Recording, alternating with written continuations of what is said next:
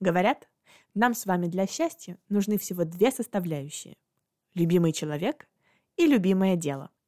Меня зовут Катя Сивцева.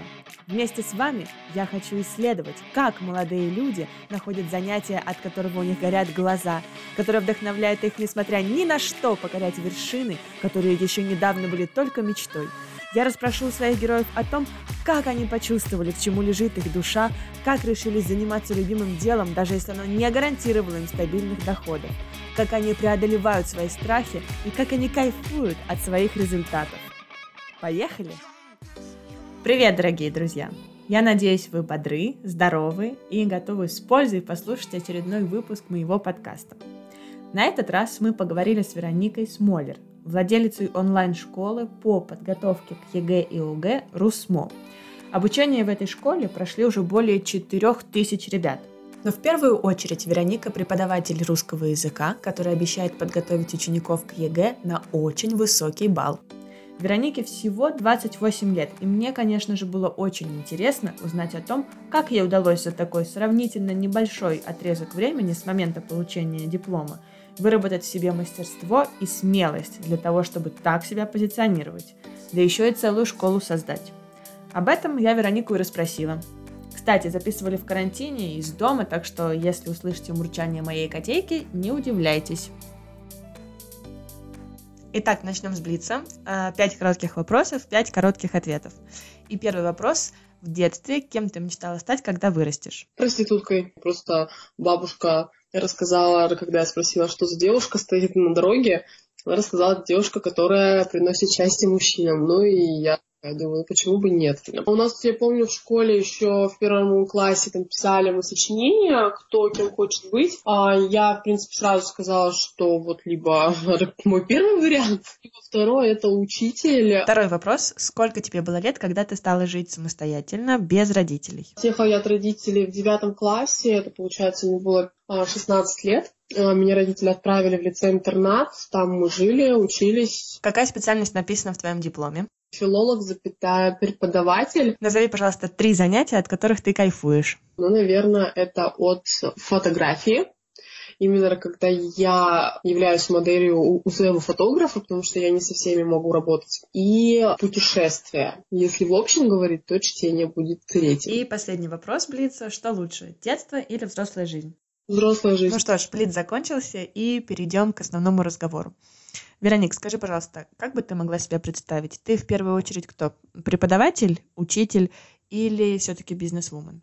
Я преподаватель и владелица а, бизнеса. И получается, учителем ты мечтала стать с самого детства?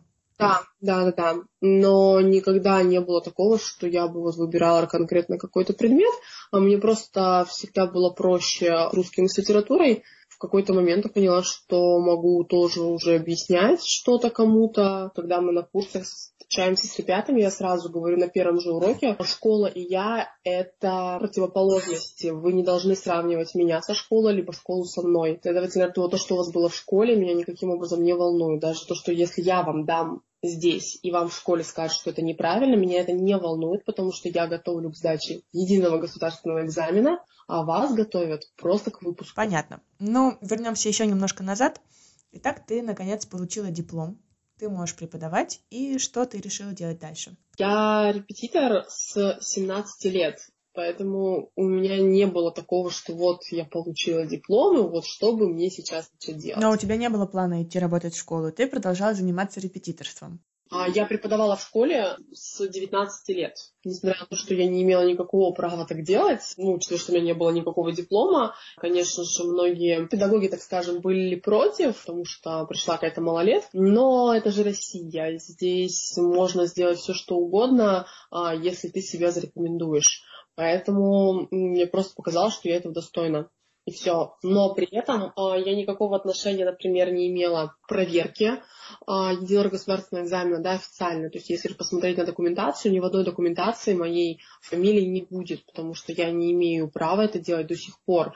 Но, тем не менее, каждый год я занимаюсь, ну, проверкой ЕГЭ, ну, просто под чужой фамилией и все. Да, потому что все прекрасно знают, э, что я проверяю, ну, довольно жестко, и при этом справедливо я никогда не буду ни завышать, ни занижать оценки, а в данном случае баллы, я четко буду ставить балл такой, какой ну, получил, да, ребенок. Запрещено-то почему? Потому что я живу в Европе, и отношение к российской системе образования я не имею никакого. То есть я ни в школе не преподаю, ни в университете, ни в колледже.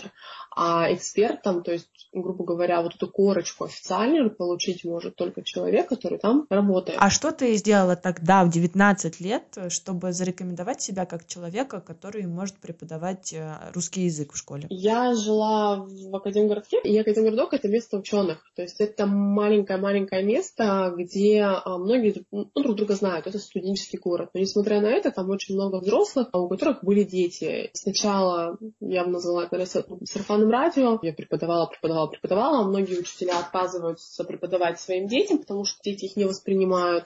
Следовательно, я попала так вот в среду, где стала педагогом, который переходил от одного а, педагога к другому и обучал детей. Вот потом мне задали вопрос, почему ты в школе никогда не работала работала. Я говорю, так, меня кто возьмет? Мне 19 лет. Я говорю, Лена, хочешь попробовать? Я говорю, хочу. И стала пробовать, приходить на занятия сначала, просто знакомиться с детьми, как э, на практику. А вот, и потом осталась в одной школе, чтобы вот преподавать. Дети были в восторге, и учителя тоже, потому что я по сути, забирала у них э, всю основную работу и оставалось им только заполнить ну, какую-то да, документацию и все. Ну вот, поэтому в этом плане я, наверное, благодарна, что мне разрешили и пошли против, в данном случае, даже закона. А как тебе удавалось внушать авторитет ученикам, с которыми ты практически еще там, вчера за одной партой сидела? И при этом не только авторитет, но и восторг. Ну, во-первых, я всегда с детьми общаюсь на одном языке. То есть у меня нет такого, вот как а, многие сейчас даже в Инстаграме замечаю, делают какую-то такую стену, допустим, называть по имени-отчеству обязательно, либо э, там обязательно не обсуждать какие-то темы, разговаривать только на языке, допустим, без э, какого-либо жаргона.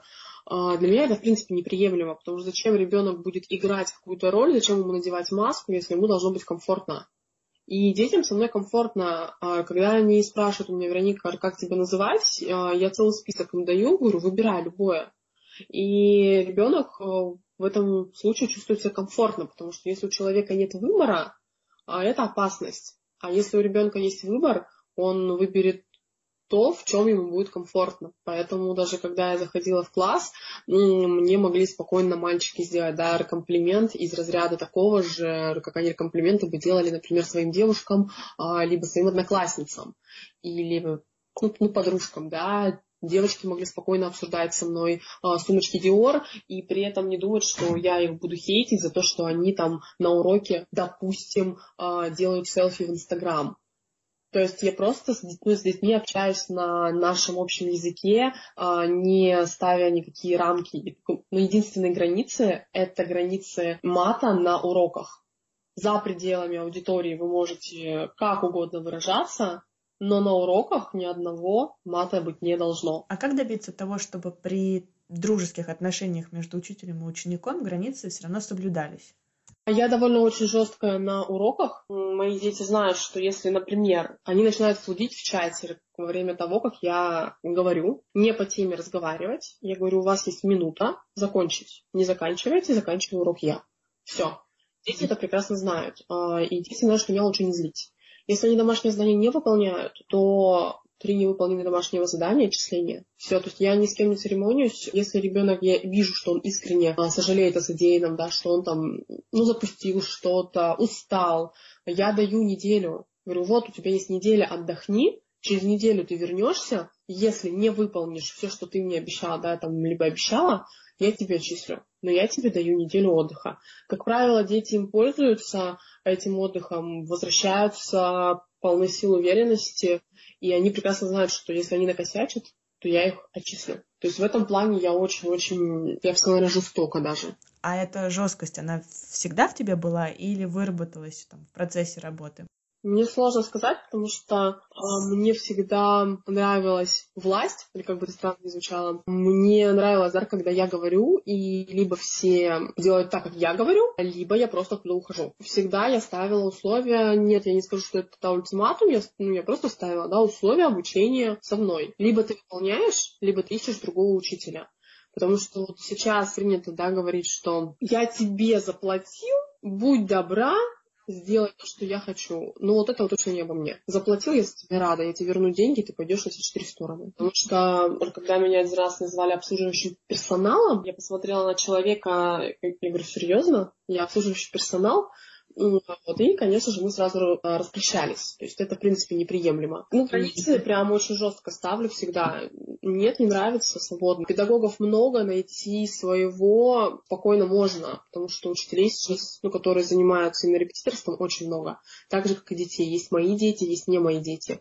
Кому-то нравится контроль, а кому-то нравятся муси-пуси, зайчики и пупсики. При этом ни у кого никогда, слава богу, не возникало вопросов, связанных вот именно с моим образованием, либо связанных с тем, что я могу подготовить ребенка к максимуму. А как и когда в тебе появилась уверенность, что ты можешь подготовить учеников к ЕГЭ по русскому языку на 100 баллов?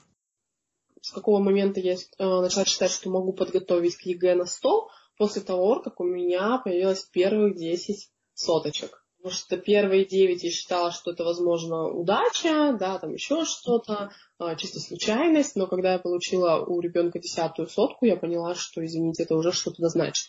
И тогда я могу сказать точно, я могу подготовить к ЕГЭ на 100, я сделаю все, чтобы ребенок знал на 100, но что получит ребенок, зависит только от него. И это неоднократно уже проверялось и подтверждалось, когда ребенок знает на 100, идет на ЕГЭ и получает 85.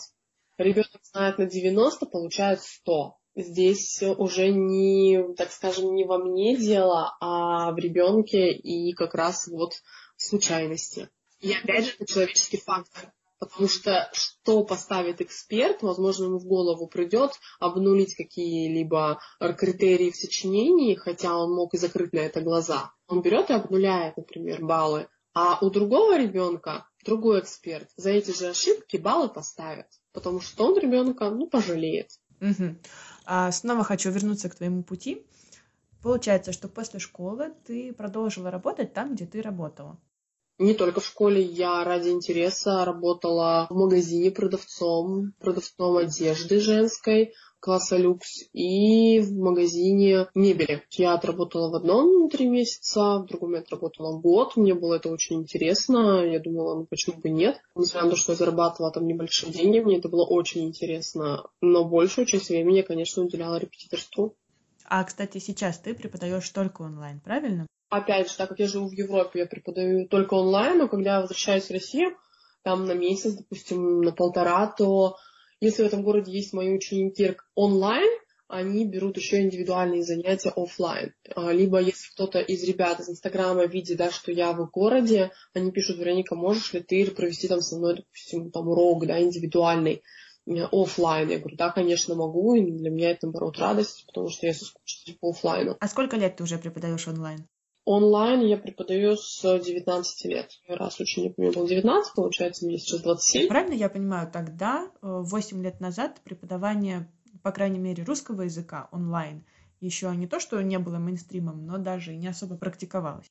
Да, у меня тогда было э, онлайн, наверное, учеников 5, то есть это прям было немного, но это был новый опыт, потому что я не представляла, как это можно делать, но был скайп. Я взяла, помню, курс по обучению преподаванию онлайн. Мне только там все помогло в плане техники, а, что должно быть 100% у педагога онлайн. Когда я приехала в Европу, все ученики логично у меня стали онлайн. Это все дошло до того, что было очень-очень много учеников. Я работала по 11, по 12, даже по 13 часов в сутки. Мне муж просто сказал, ты прости меня, но это уже диагноз.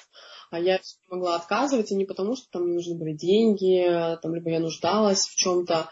Нет, я просто знала, что если ребенок во мне нуждается, значит, я должна ему помочь И дошло все до того, что я могла вставать в 5 утра, из-за того, что ребенок был с Дальнего Востока, например, да, и мне приходилось там, ну, например, с 5-30 работать. На меня уже косо начали смотреть и родители, и муж, и друзья. В тот момент я просто решила, что вдруг мне удастся что-то такое сделать, что улучшит результаты ребят, но при этом это, они, например, будут в парах, либо а, в трио, так это назовем. Но в парах у меня никто не занимался, мне это было некомфортно а вот э, в скайпе я имею в виду. И я сразу же сделала группу на 15 человек, вела лекции. А когда твоя деятельность переросла прямо вот в школу? С августа 2017 года у меня уже была своя школа, а, вот именно с русским языком связанная. Если брать другие предметы, то это 2019 год. А расскажи, пожалуйста, поподробнее про свою школу. На сегодняшний день у нас, если мы не будем да, разделять там на ОГЭ и ЕГЭ, то есть, если будем в целом читать русский язык, литература, английский, обществознание, химия, ну и математика, логично. Это шесть предметов. И летом у нас еще физика и информатика появляются. Их будет вести мой муж, доктор наук уже. Я считаю, что в школе есть практически все предметы. И все это онлайн? Да, конечно, все онлайн. И всем этим рулишь ты? Ну, можно сказать, да. Расскажи, пожалуйста, как тебе это удается? Это ужасно. Я порой себя ненавижу, потому что мне нужно быть жесткой и, наоборот, не пережестить, потому что все-таки педагоги, они такие же, как и я, и довольно сложно кого-то заставить работать так, как я хочу, потому что все-таки есть бренд Вероника Смолер, и если, например, я говорю ребенку, иди на курс по химии, там будет э, супер, и они говорят, там будет так же, как у тебя, Тут мне надо ответить либо да, либо нет. И обманывать детей я не буду никогда, поэтому я говорю, ну смотри, школа же моя. И, да, я говорю, ну значит, будет все как у меня. Но будут еще и дополнительные фишки от педагога, потому что предметы разные. Тем самым я могу обезопасить и педагога от нападок, и, конечно же, себя, если ребенку что-то не понравится, и а, он, да, уйдет с уроков, например. А каким образом другие преподаватели поддерживают бренд твой и твоей школы? Какие у нее отличительные черты? Не бегать за ребенком, Никогда. Ребенку не надо, дверь открыта. А никогда не переходить границы личные. Девочки влюбляются у нас педагогов, мальчики. Педагоги. Вот эта граница прям должна быть жесткой. Третий принцип доведения до результата. То есть неважно, с каким результатом пришел ребенок, 40 баллов, там, 50 баллов. Мы должны сделать все, чтобы это было 90 а, плюс. Ну и последний пункт это педагог с ребенком. Они, ну, как единое целое. То есть я своих детях знаю все. У меня на курсе сейчас практически полторы тысячи человек, и я знаю каждого по имени, по фамилии, я знаю, какой у него балл, у меня отчетность полная, я знаю, где он живет, а, и я знаю вплоть до того, какой у него инстаграм, могу зайти и посмотреть. А кто-то это называет тотальным контролем. Я не скрою, это, возможно, так и есть, но мне важно знать о ребенке все, потому что если, не дай бог, что-то случится, как это, например, было позавчера, у нас девочка не выходила на связь, у нее был выключен телефон, ее не было ни в одной из соцсетей, вообще мы не могли никак с ней связаться. Это дошло до критической какой-то точки, я уже просто не знала, что делать, и связалась с ее классным руководителем. И классный руководитель то есть нашел ее, сказал, что я ее ищу, она мне сама написала, объяснила ситуацию, и сейчас мы решаем ее проблему с психологом. Но она просто выгорела. Я обратила внимание в соцсетях, что вы активно контактируете с детьми, и у вас даже образовалось своего рода сообщество, в котором это, как это сказать, это сообщество да. креветок. Как появились да. креветки? О, твой, это, это чисто случайно, они никак не появлялись. Я просто впервые прилетела в Таиланд с мужем, мы ели креветки, там безумно вкусные креветки, на костру приготовленные, и мандариновый сок. Мы просто сидели ели, они попросили меня показать им наш отель. В Инстаграме показывала, и они говорили, ты нас любишь? Я говорю, да, вот видите, как креветок люблю. Вот, а потом это как-то сами, ой, там мы креветочки, мы креветочки, и все это как-то закрепилось. Ты очень трогательно называешь учеников учеников мои дети. Ну да. Все тысячи человек. Да, да. Мне всегда так говорят, что многодетная мамаша. Ну, потому что для меня это важно. Я была на вечере встречи выпускников в этом году, меня 10 лет было, когда мне за три минуты до выхода на сцену сказали говорить что-то. И первое, что мне пришло в голову, это действительно, что мои лицейские учителя научили меня любить детей. Потому что они ко мне относились как к своему ребенку, и поэтому любой ребенок теперь это мой, ну, как бы это мой ребенок. Главное, чем отличается моя школа и мои педагоги от других. Мои дети знают, неважно, они на моем курсе по русскому языку, они на курсе по обществознанию либо по химии, не дай бог, кто-то их обидит, тем будет плохо. И это уже такое, ну, я бы сказала, наверное, закон из года в год. Любой ребенок может написать с любой проблемой а, всегда, и мы постараемся решить. Даже когда детей взламывали с их фотографиями, так скажем, не очень хорошими, мы то пытались решить эту проблему. Понятно, что ее решить никто в итоге-то не может, потому что ребенок сам накосячил. Но, тем не менее, ребенку становится легче, потому что он сразу же отправлялся к психологу, и эти вопросы все решались. Вот так или иначе. Скажи, а вот при таком отношении эмоциональном, участливом к ученикам, у тебя не бывает э, эмоционального выгорания? Тебе на себя хватает, на свою жизнь? Сил, эмоций. Выгорание, да, мне муж говорит, господи, ты можешь заткнуться уже, ты сегодня 7 часов разговаривала, не, не наговорилась, что ли? Нет, не бывает такого, чтобы я наговорилась, либо чтобы у меня не было эмоций. Единственное, я плачу всегда. Я не знаю, с чем это связано. Перед экзаменом и в день результатов, до оглашения их. Потому что я точно знаю, что вот они сейчас, крошки там сидят, страдают. Я, конечно, знаю, что они подготовлены на максимум, а, но все равно мне страшно до ужаса. Потому что они у себя одни. А их у меня тысячи. Я всегда ночью перед экзаменом не сплю, я проверяю, чтобы их в соцсетях не было, чтобы они все спали его вижу, сразу говорю, лещом сейчас по лицу. Ну, понятно, что это все шутки шутками, но дети прекрасно знают, что увижу, я их в ЧС отправлю. А для них мой ЧС это максимальное просто наказание. И результатов я просто сижу и трясусь, потому что боюсь, что я разочаровала детей, и у них не тот результат, который они хотели, ну и просто загоняться начинаю. Но бывает такое, да, что вот после уже экзаменов такое опустошение, на неделе-две я выпадаю из э, преподавания, и просто пытаюсь насладиться личной жизнью, так это назовем. Но через две недели я говорю, мне нужны ученики. Начинаю мучить маркетолога, что нужно что-то создать, потому что я не могу, это как наркотик мой. Если я не преподаю, я чувствую себя ненужной никому. И моя ученица сказала, говорит, ты хочешь, чтобы тебя любили, возможно, она права. Я хочу, чтобы у меня были дети, которые будут счастливы, что они были со мной. Вот и все. Ну, мне папа говорит, что это до поры до времени, пока у меня свои дети не появятся. Но мне кажется, что это немножко не так, учитывая, что их у меня уже тысячи, и мне все мало. Вот у тебя много учеников, детей, которых ты любишь, которые взаимно любят тебя но в твоей огромной аудитории, там, 128 подписчиков в Инстаграме, например, да, наверняка э, есть люди, которые оставляют и негативные комментарии. Как ты на них реагируешь, как ты с ними работаешь?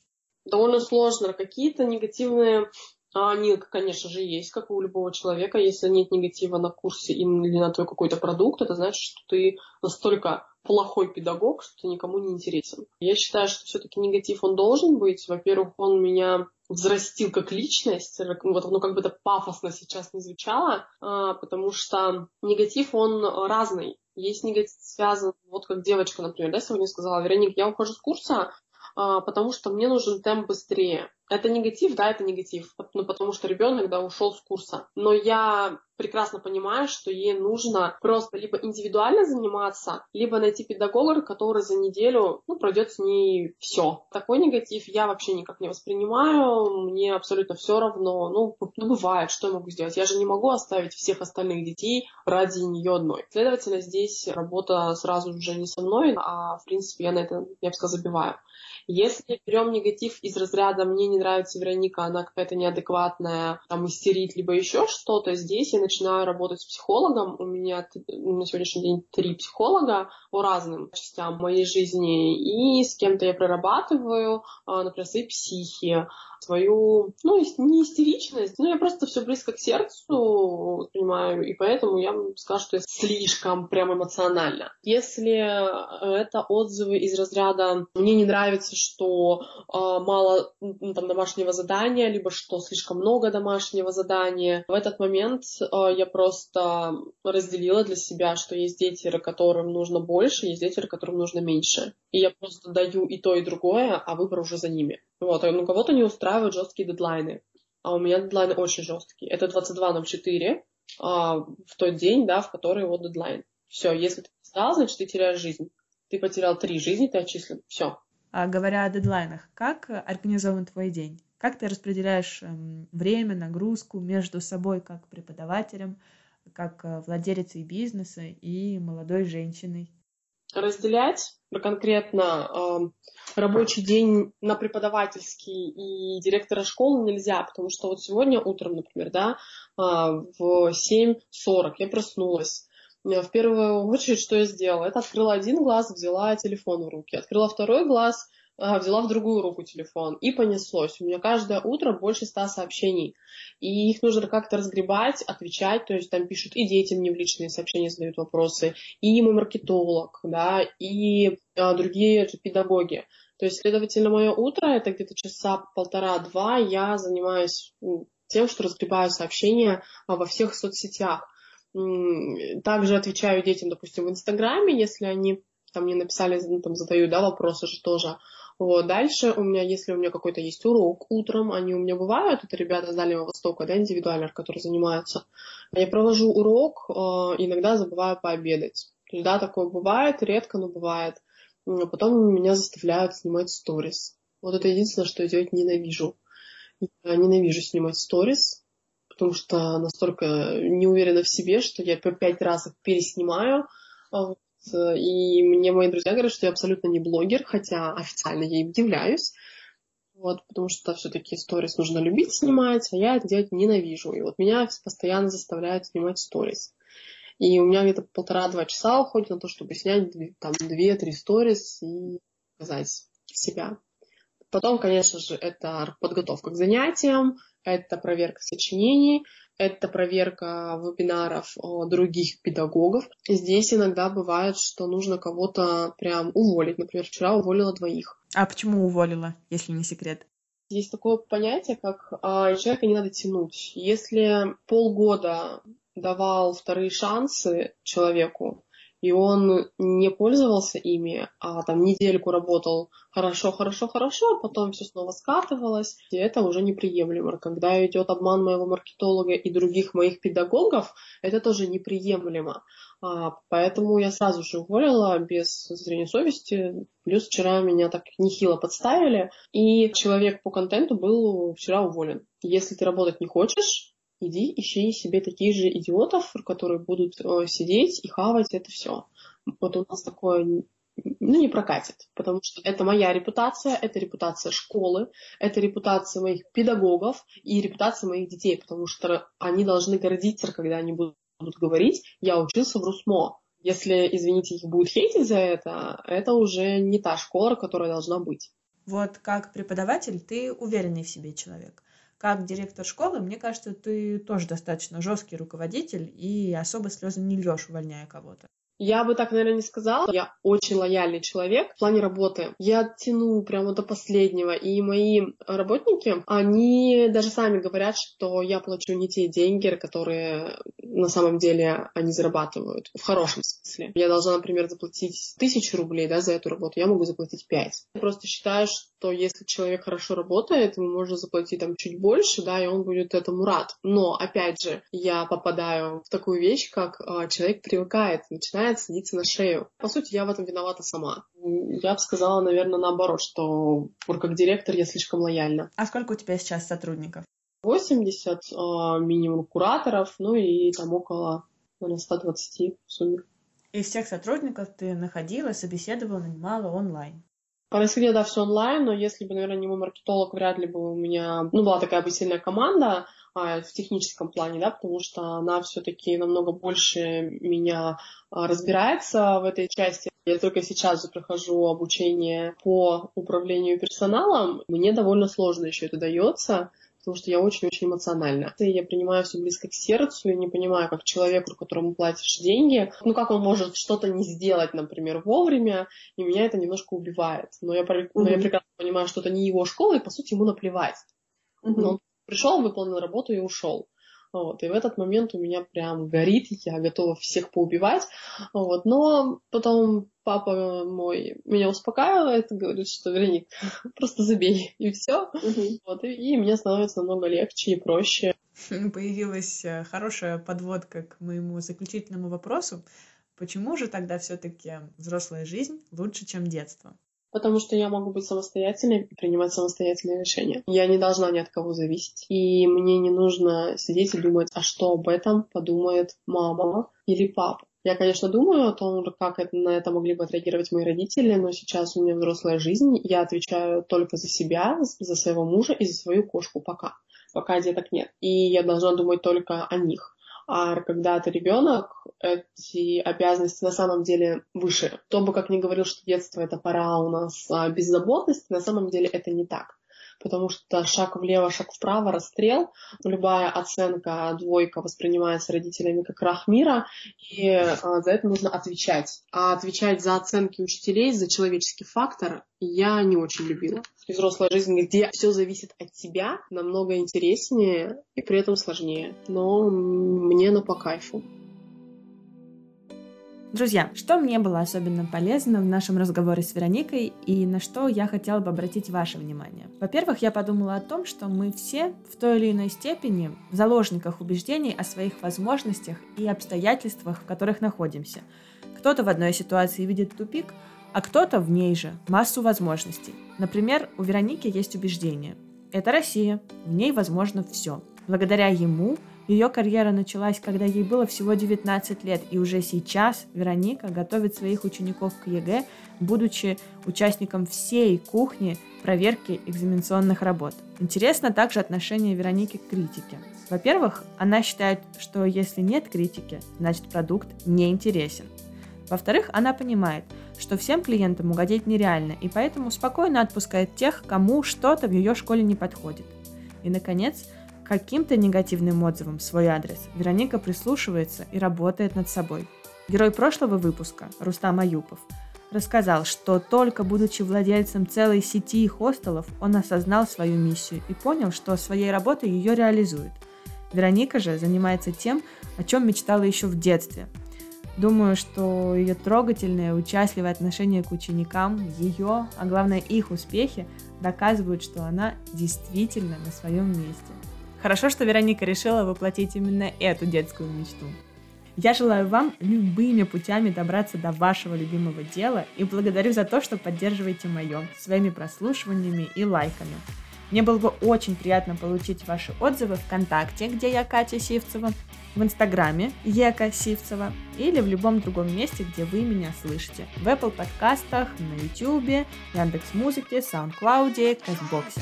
Пишите о том, что вам было интересно, не интересно, и предлагайте героев, с которыми хотели бы послушать интервью в моем подкасте. Пока!